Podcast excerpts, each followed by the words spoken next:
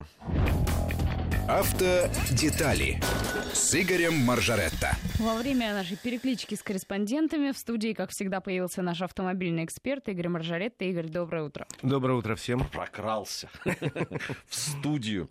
Приветствую, Игорь. Ну что, надо начать вот э, с той новости, которая прямо э, у нас в выпусках даже присутствует э, наших коллег. В новость уже взволновавшая соцсети. На самом деле, даже несмотря на раннее утро, когда я встала, многие, по моему мнению, должны были еще спать. Но нет, э, публиковали запись о том, что Ассоциация российские автомобильные дилеры хочет, чтобы автомобилисты в обязательном порядке делали предпродажную подготовку в авторизованных техцентрах. Ну и, кроме того, предлагают запретить э, частникам продавать больше трех автомобилей в год. Ну, а я, например, хочу зарплату в 10 тысяч долларов в день. Ну, чего из этого? А в Ребят, месяц не хватит? Э, Нет, в месяц нет, Нет. недостаточно. То Нет, ребят, ну, нет? я надеюсь, что перспектив нету, ну, хотя бы потому, что это э, несколько противоречит с такими вещами, как Гражданский кодекс и Конституция Российской Федерации. У меня есть некий товар, и если он не является опасным, ну, допустим, э, не не является нарушением, то есть ну, продажа, например, оружия у нас запрещена, и еще каких-нибудь гадких вещей. А если у меня есть товар, автомобиль, мясорубка или, я не знаю, все что угодно, килограмм яблок я могу продать его, если я не нарушаю законы кому угодно и как угодно. Почему я должен нести свою мясорубку, там, условно говоря, в металлоремонт и получать там справку о том, что мясорубка крутится по часовой стрелке, я не против. Не, Но ведь в- То есть я правильно понимаю, хотелка. что в зарубежной практике такое есть. Ты не можешь продать машину без э, того, чтобы его, он, он не прошло какую-то там э, В зарубежной практике- там... Нет, в зарубежной практике такого нет. Нет. Нету. Там есть достаточно строгие правила по поводу того, что машина должна пройти техосмотр там, и так далее. Это есть. Но э, вот срок техосмотра действует, ну, вперед там. Это в некоторых странах есть. В Японии там еще более жесткие правила насчет проведения техосмотра автомобиля, техобслуживания его. Но это опять не означает, что э, японец должен, чтобы свою Хонду продать, идти там к какому-то дилеру и через него продавать. Да ради бога, он может ее продать через аукцион, через дилера, через рынок, через объявление. Это везде так. То есть человек вправе э, распоряжаться своим личным имуществом, это закреплено, закреплено у нас в Конституции по своему усмотрению, если это не нарушает закон. А потому, мне кажется, что если мы ведем так, еще раз говорю, автомобиль продавать только после техосмотра у дилера, ну давайте еще что-нибудь придумаем такое же. После того, как водитель э, сдаст, э, получит медицинскую справку, вдруг он ненормальный, получит еще что-нибудь. Ну, нет, это предложение, оно выходит за рамки законодательства существующее, требует переделки его, и при этом совершенно понятно, что никакого отношения ни к безопасности, ни к чему не имеет имеет отношение к желанию дилера в данном случае получить некий лишний доход. Хотя при всем моем уважении к дилеру, я посмотрел вчера циферки замечательные, над которыми долго смеялся. Потому что во всем мире дилеры всегда зарабатывают в цивилизованных странах исключительно на э, услугах. То есть продажа машин не приносит никакого дохода ни в Америке, ни в Европе. Э, Торгуют даже себе часто в убыток, но компенсируют это продажей подержанных машин, трейдином, там, лизингом, э, сервисом хорошим, продажей дополнительных услуг. Вот у нас данные опубликовали по прошлому году. 78% доходов дилеров от продажи новых автомобилей. То есть, ребята... Но это ну, же проще. Это проще, но занимайтесь тем, чем во всем мире занимаетесь. Развивайте сервис, делайте так, чтобы клиенту было удобно к вам прийти, выгодно у вас обслужиться, там, получить у вас дополнительные услуги, за, ваш, э, за свой счет у вас сделать какой-то тюнинг автомобиля и так далее. А, ну, это действительно, так что предложение, я думаю, не пройдет. Это, это из разряда очень нужны деньги. Да, Вот да, да, очень нужны деньги, да. Очень. Совершенно Почему миллион? точно. Потому что очень нужны деньги. да. Поэтому я говорю, что в прошлый раз предлагали вообще только через дилеров, помните, продавать? Да, вот недавно же это тоже было. Да, Это ну, Такие э, вбросы, я не знаю, может, что-то готовят более такое. Ну, понимаете, это попробовать, ну, действительно, странный такой суп. вброс, да. А что скажут? Если все скажут ура, может, действительно введем, а? Но на самом деле, еще раз говорю, это требует изменений в Конституции для начала. Кто на это пойдет сейчас? И ради чего? И ради чего? Ну, ради да. дилеров, я так понимаю. Вот ради нас, Нет, мы же вот они. Нам дилеры- тяжело. дилеры Плохо очень- продаются машины. Дилерская сеть – это очень важная отрасль российской экономики. В ней работает примерно 400 тысяч человек. Это серьезно. В общем, конечно, э, их проблемы должны нас волновать в какой-то мере, но больше нас должны волновать проблемы каждого из нас, э, семьи каждого из нас. А тут такой дополнительный налог появляется. Хорошо. меняем тему, уходим уже, уходим от нее подальше, потому что вас обоих это взволновало. Поговорим лучше о падении цен, потому что цены продолжают падать, хоть медленно, но продолжают. А сейчас э, в среднем на 3-4% в месяц. Вот по вашему мнению, сохранится такая тенденция? Насколько еще? Эта тенденция сохранится ровно до того момента, когда рынок чуть-чуть начнет выправляться. А он, похоже, уже начиная с, и, с мая-июня начнет, ну, не так быстро падать, скажем так. Слишком много э, мер предпринято, хороших мер, чтобы его поддержать, и я надеюсь, что он все-таки не будет падать уже на 30-40%. А как только пойдут какие-то хоть продажи, тут потихоньку начнут лезть вверх и цены. Сейчас они просто такие низкие, потому что многие, ну, во-первых, рады бы э, избавиться от автомобилей, которые скопились на складах и готовы пойти на любые скидки. Плюс многие производители сейчас, э, бога ради, только подержаться на рынке, и обратите внимание, какие скидки за последнее время нам предлагали. Там, на Citroёn, на Peugeot там, по 300 тысяч на, на Тойоты по, там, по 300 тысяч и так далее. То есть, в общем, реально, можно сейчас походить, поискать и найти что-нибудь себе вполне достойное. А, ну, не могу обойти эту тему. Очень много обсуждали уже и в этой студии. Вот уже два дня, наверное, такая одна из основных связанных с автомобилями э, новости про Росгострах. Да, там в, там приостановили продажи новых полисов ОСАГО по всей стране. Э, уже мы много материалов наши коллеги делали, сделали по этому поводу. Вот, э, Игорь, твое мнение, там, что происходит? Ну, э, видимо, все-таки были большие проблемы и претензии у Центробанка к работе именно Росгосстраха. Понятно, что это самая крупная компания на рынке, которая держит треть рынка. Понятно, что, в общем, при таком объеме заключенных договоров, договоров, договоров. Ну, договоров. Заключенных договоров были и достаточно много проблем. Э, ну, учитывая большую массу, не могло быть проблем. У меня есть полис Росгосстраха, признаюсь честно, купленный в офисе, когда я эту машину регистрировал, и они мне действительно отказали в бонус малос. Я не грешу на компанию, потому что вполне возможно, что это, в общем, база там дурит, потому что те люди, которые вписаны были, они сказали, а про этих людей мы вообще ничего не знаем. Поэтому отказали в скидке. Но, видимо, количество... Это я не пошел жаловаться, а какое-то количество людей пошло жаловаться по этому поводу. Какое-то количество жаловалось, что навязывали дополнительные услуги, особенно в регионах, где у Росгосстраха во многих регионах нет конкурентов практически. Да, они и в Москве навязывали. Были... По своему опыту могу сказать. Э, нет, у меня не было. Были жалобы еще, это я знаю по э, письмам, по звонкам. Были жалобы из некоторых регионов, что у них сделан крайне неудобно центр урегулирования убытков. Он унесен от областного центра куда-то в глубинку. Чтобы туда добраться, надо потратить время, деньги, и потом многие плюют. То есть претензии были. Э, видимо, они копились, копились, и тут Центробанк решил, что, ребята, хватит. Вот вам последнее китайское предупреждение, оно реальное. Но это, кстати, предупреждение не только Росгострах. Это предупреждение вообще это, не, тем людям, которые ведут себя не очень корректно, добросовестно по отношению к миллионам автомобилистов. Тем более, да, вот в, эти, в, эти, в этих условиях, которые сложились, сейчас там очень много. Игорь Я... Маржаретто у нас э, в гостях. Мы продолжим после рекламы и новостей. В Москве 9 часов 33 минуты. В студии наш автомобильный эксперт Игорь Маржаретта, Гея Саралидзе и Александра Писарева. А, Игорь, ответили по поводу э, вот первой темы, которую мы обсуждали. А Максим написал нам из Москвы, что не согласен с Игорем. Перед продажей поддержанного авто нужно официально обязать продавца предоставить документы, подтверждающие исправность машины. Иначе неопытная девушка может купить кота в мешке. Она не в состоянии увидеть дефекты сама. Ну, это правда, что она не может увидеть дефекты сама. А когда вы покупаете в магазине телевизор, условно говоря, или у соседа телевизор, вы тоже не можете сказать, что сколько он проработает. Надо, для этого э, приглашать в Москву представителя и компании Тошиба, чтобы он сказал, сколько это. Ну, понимаете, нельзя, нельзя подстелить соломку везде, где можно упасть. Ну, невозможно, к сожалению, особенно если это очень ловко увязать с платой. То есть, я не знаю, давайте, ну, давай вот сейчас, Саша, Гия, давайте придумаем какую-нибудь такую дурацкую услугу, которую будем навязывать всем.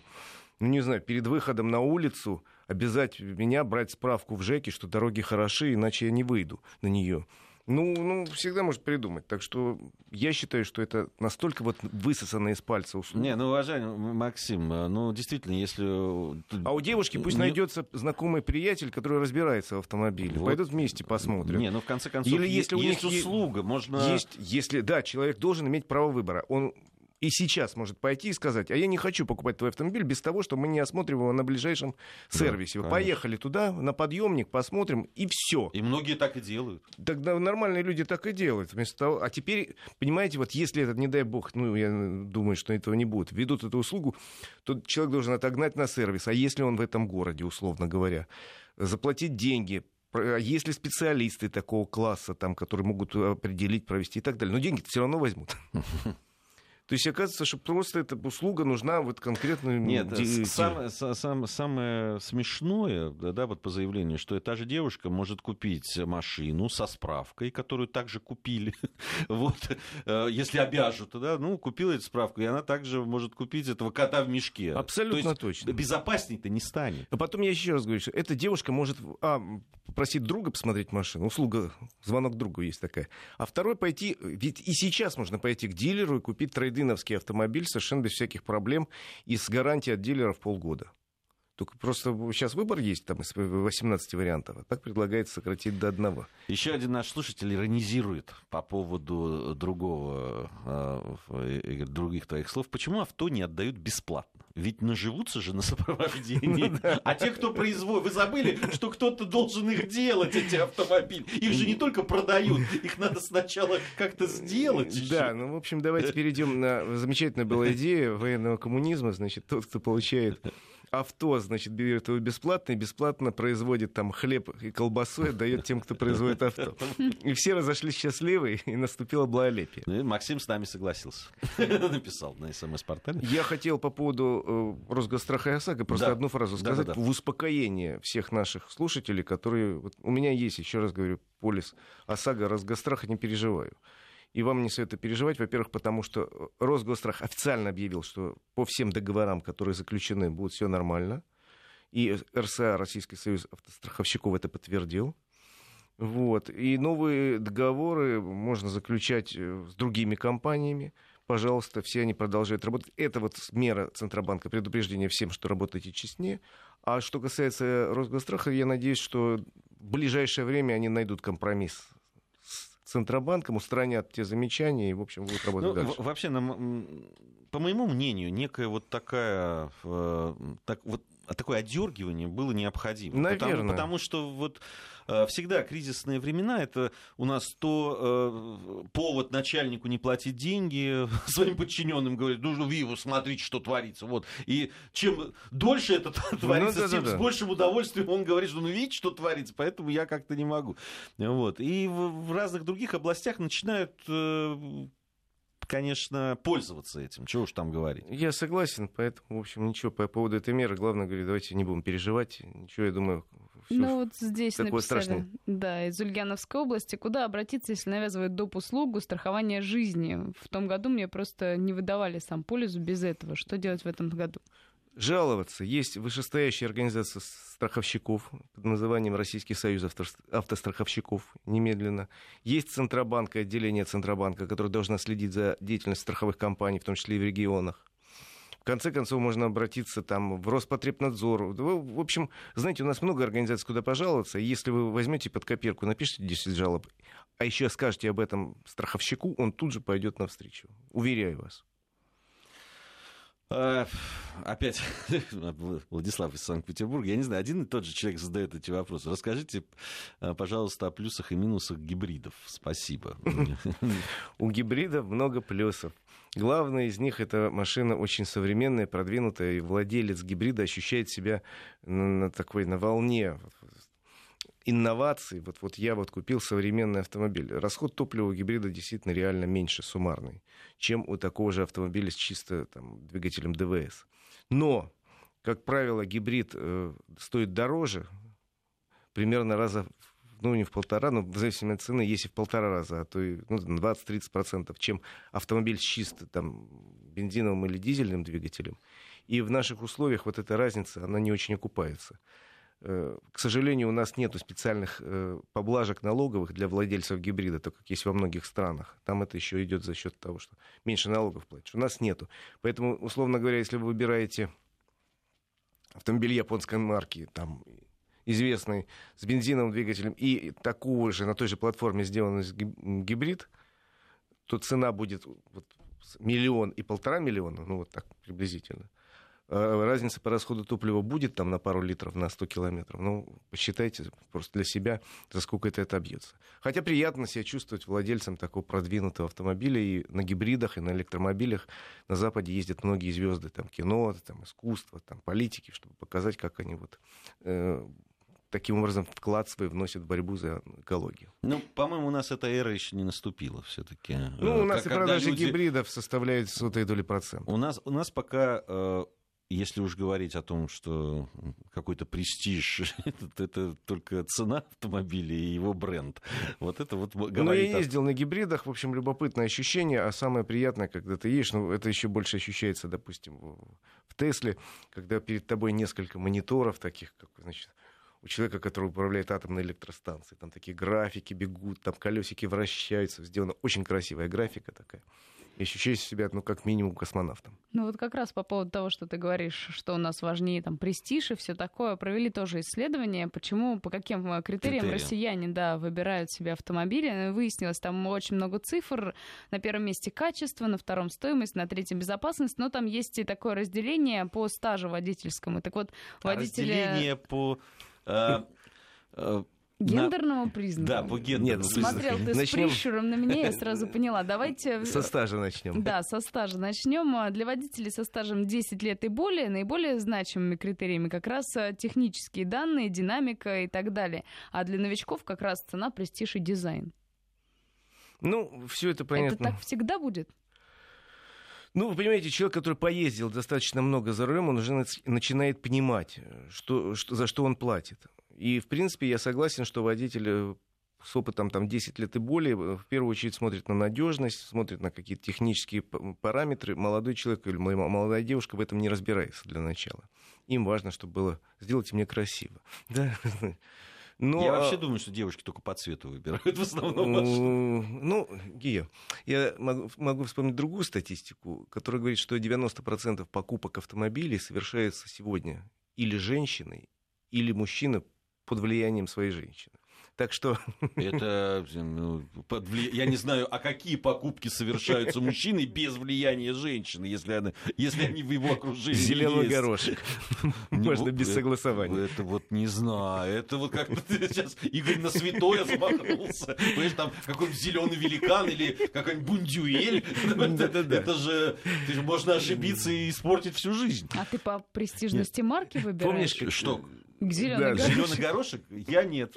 Я не знаю, по-моему, он весь одинаковый для меня. Лично. Вообще, я вам раскрою страшную тайну. На сегодняшний день, если делать сравнительные тесты автомобилей известных марок одного класса, ну, допустим, мы берем седаны, там, класса С, поставить 20 автомобилей европейских, японских, корейских, и э, провести тест, практически у всех технические параметры, э, какие-то размеры будут совпадать.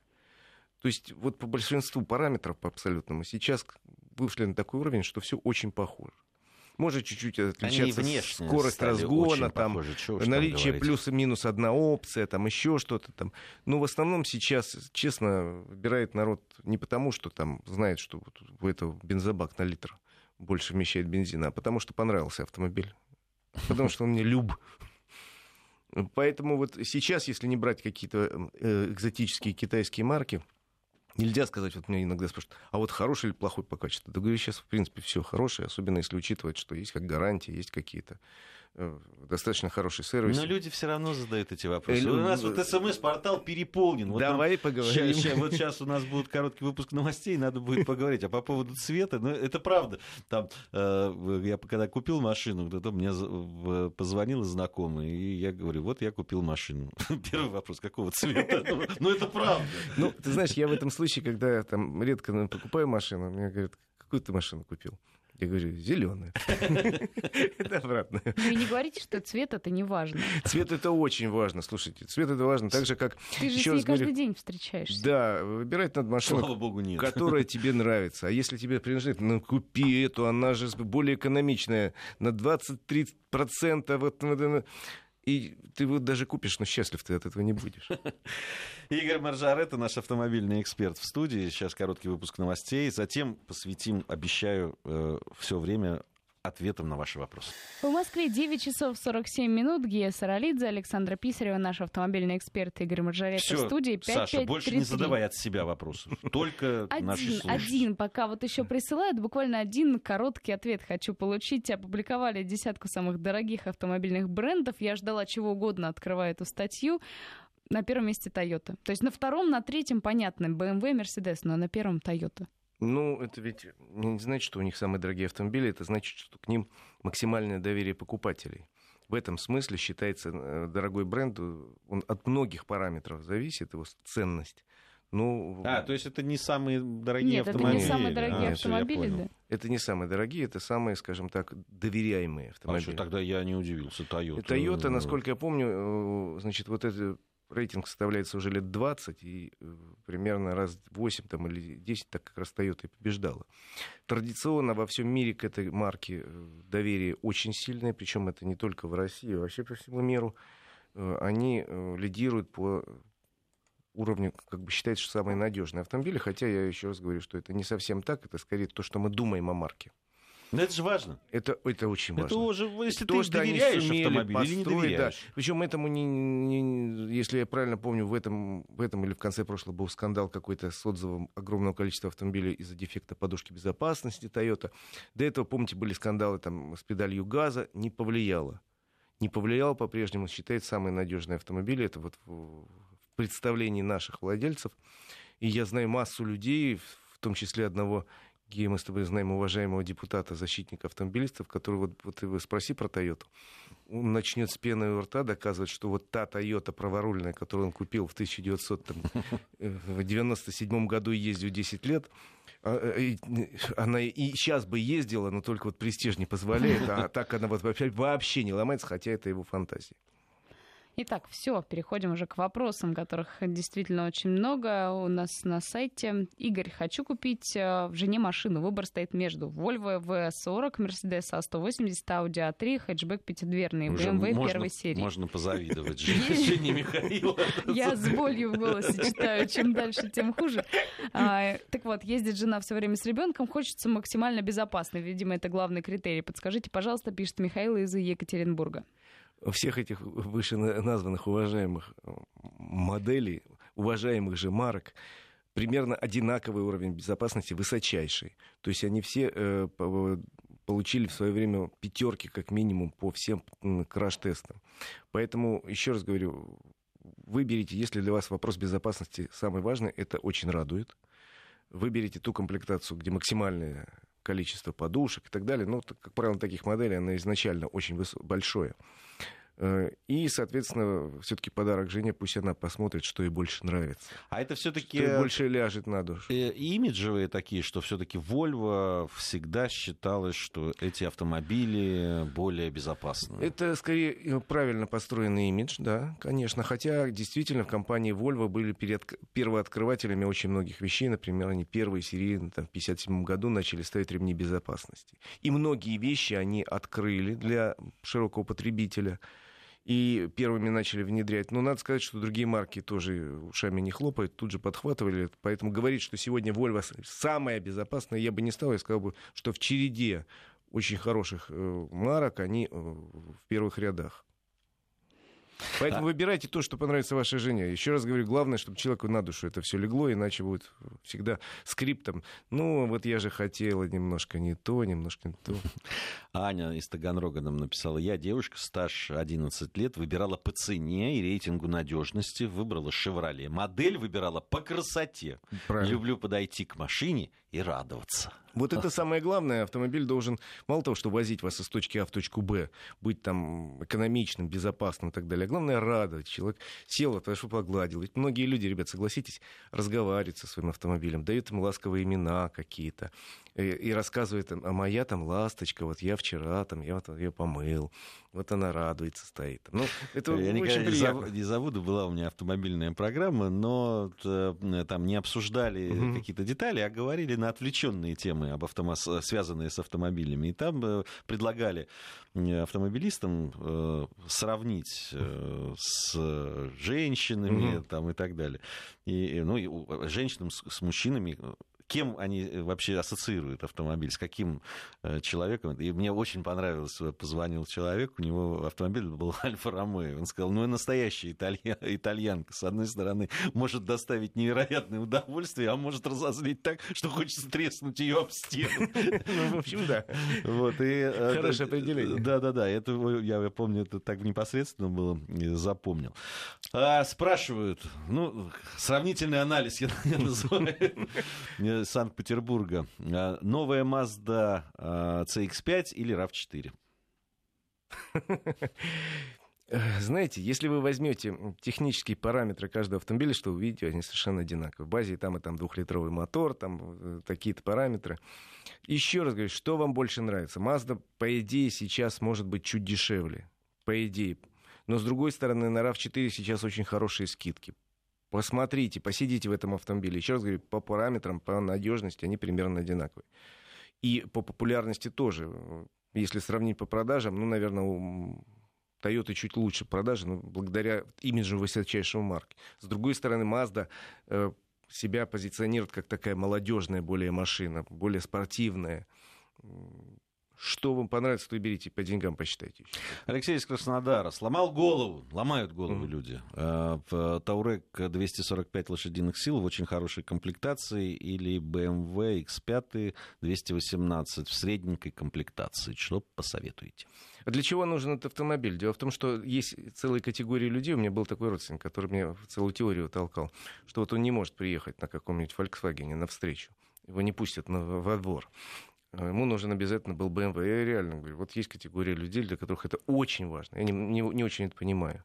Поэтому, если вам нужен автомобиль для того, чтобы проехаться и показать, наверное, тут разговоров нет, надо брать BMW, потому что это BMW.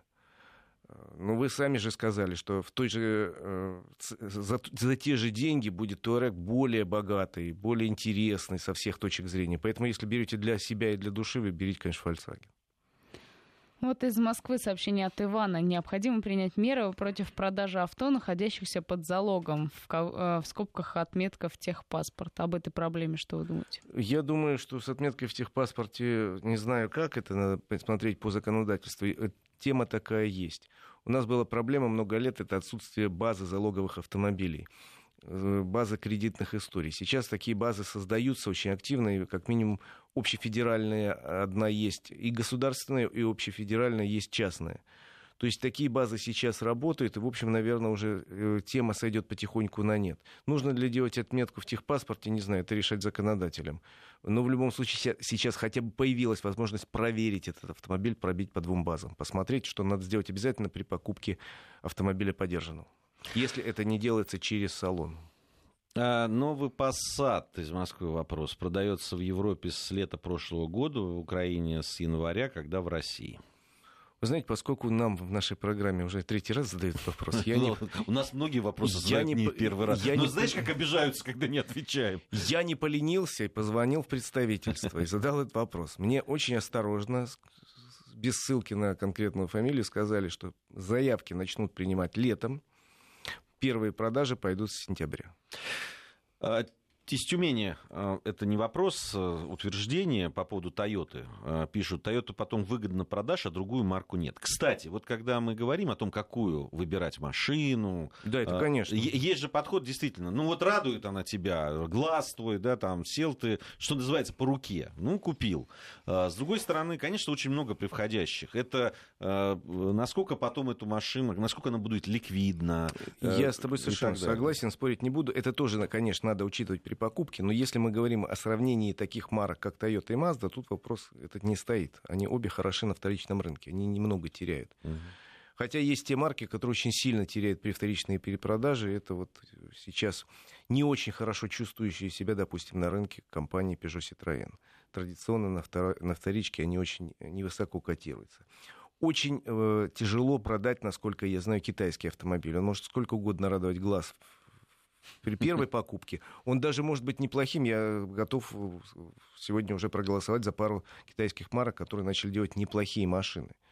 Но в любом случае перепродажа китайского автомобиля это, в общем, тяжелый, мучительный и очень печальный процесс. Но не верят китайскому качеству пока. Не и верят. пока они не завоюют, это не да. докажут обратно. А это, ну, это годы. Но, в принципе, это тот параметр цена на вторичном рынке, о которого много можно чего сказать. Ну, мне, мне кажется, просто на вторичном рынке всегда люди смотрят еще по-надежному. Ну, потому что ты покупаешь уже не новую машину, поэтому смотришь на запас прочности, что называется. Ну, при, там принято считать, что, допустим, японские, ну, там, та же Toyota или Honda, они более такие, ну, долговечные. Ну, тут вот я видел рейтинг не так давно, и вдруг там, меня сильно удивило, что, например, среди премиум марок на вторичном рынке лучше всего как чувствует себя там марка Audi, допустим. У них больше всего цены сохраняется от первоначальной.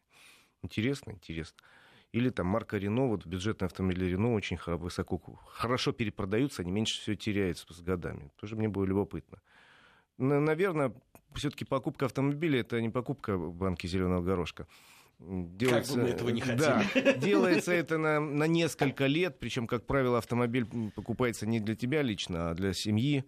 И поэтому надо учитывать массу всяких параметров, чтобы, в общем, потом не, не, не было грустно. Конечно. Я когда вот там несколько лет назад выбирал машину, конечно, сначала хотелось купить что-нибудь брутальное такое, мужское, и, и для себя, для любимого. Но семья, дети... Да, я понимаю. Помнишь, как э, анекдот был, когда муж говорит, я решаю проблему, проблемы стратегические, а жена тактические. Это как? Я, говорит, решаю, будем мы бомбить Ирак или нет. А она, куда мы с семьей поедем в отпуск. Да, да, да. Ну что, заканчивается время у нас. Ну, может, один вопрос еще успеем. Э, э, замена Сан Йонг, я так понимаю, New Action в тех же ценниках на что? Ну, ну, он на сегодняшний день вот из своего класса самый экономически выгодный по соотношению цена-качество. Близко к нему стоят, но ну, чуть подороже будут тоже корейские автомобили. Это э, Kia Sportage и э, Hyundai AX35. Им бы еще название поменять для российского рынка, цены бы не было. Э, Все, на этом, я напоминаю, Игорь Маржарета, наш автомобильный эксперт, был у нас в гостях. Надеемся, через неделю увидимся. Сейчас новости, после новостей встретимся. Автодетали